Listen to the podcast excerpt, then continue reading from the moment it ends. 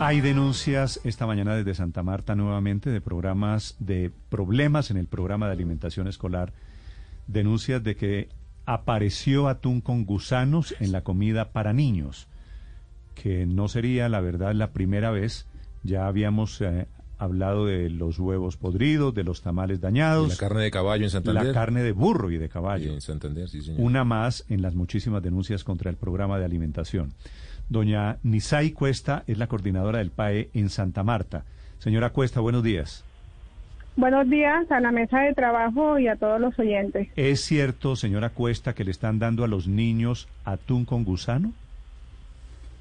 Eh, no, no, señor. Eh, eh, me permito presentarme, yo soy ingeniera de alimentos, tengo 20 años de experiencia en procesos y en aseguramiento de calidad. Eh, se implementar perfectamente una trazabilidad. Eh, soy auditora interna. Eh, eh, mire, este año hemos Hablemos entregado... del atún, doña Nisay. Por eso, este año hemos entregado 6.200 raciones en todo el año. 6, millones 200 de raciones en el año, perdón. y contamos con un convenio con el programa del Mundial de Alimentos que también hacen veeduría y hacen sus propios controles. El video que su apareció, propio equipo, el su video propio ese que equipo apareció supervisor. de niños de familia recibiendo el atún con gusano supuestamente, ese video no es verdad, no es cierto. Bueno, yo les voy a, a comentar. El día viernes yo recibo eh, el video eh, hacia las 3 de la tarde.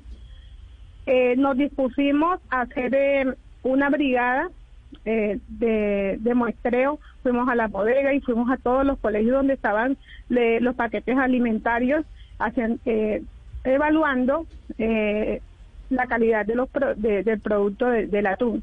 Abrimos lo, las latas y estaban en perfectas condiciones organolépticas, eso fue el viernes.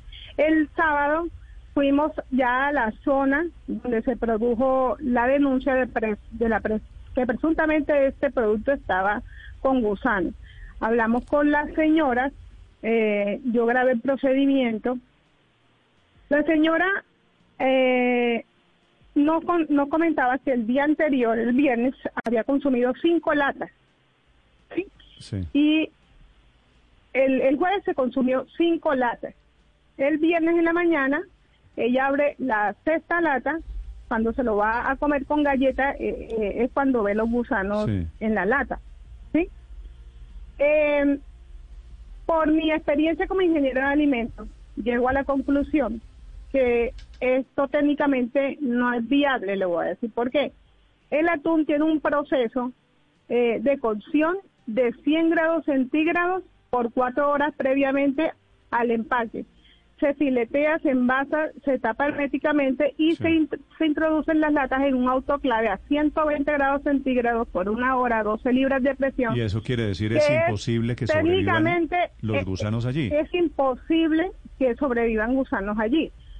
La posibilidad de que le salga doña- gusano, en conclusión, la posibilidad de que de que le salga el gusano a ella en la lata. Tengo, me es queda- que me tuvo que- haber, tiene que haber una avería. Le estoy comentando el porque eh, las razones. Una avería en la lata. ¿Le puedo que- preguntar, doña Nisay? Sí, sí, señor. Doña Nisay, ¿eso quiere decir, en conclusión, usted piensa que el video es un montaje? No, yo no le estoy diciendo que la posibilidad de que salgan eh, este tipo de larvas en la lata que pierda hermeticidad.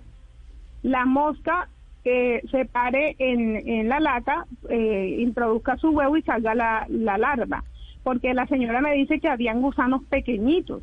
Yo no le estoy, no le estoy diciendo que no sea verdad lo que ella dice, solo que ella eh, aduce que son gusanos pequeños y por el tamaño de la larva que aparecen allí en el, en el video es, es una larva de, de horas. Es decir, yo asumo que tu- la lata tuvo que ser eh, expuesta al medio ambiente, la- que estaba abierta y se o contaminó que, con, que con la lata de la gusanos, mosca. que los gusanos no estaban en la lata de atún, sino que llegaron. No, no es que, eh, o sea, por eso te estoy diciendo, la mosca pone el huevo y en ocho horas ya sale la, la, el, el gusano. sí. Pero técnicamente no es posible de que un gusano sobreviva a estas altas temperaturas. La respuesta es de doña Nisay Cuesta, que es la coordinadora del PAE en Santa Marta. Gracias, doña Nisay, por acompañarnos esta mañana. Bueno, sí, señor. Diez, cuatro minutos.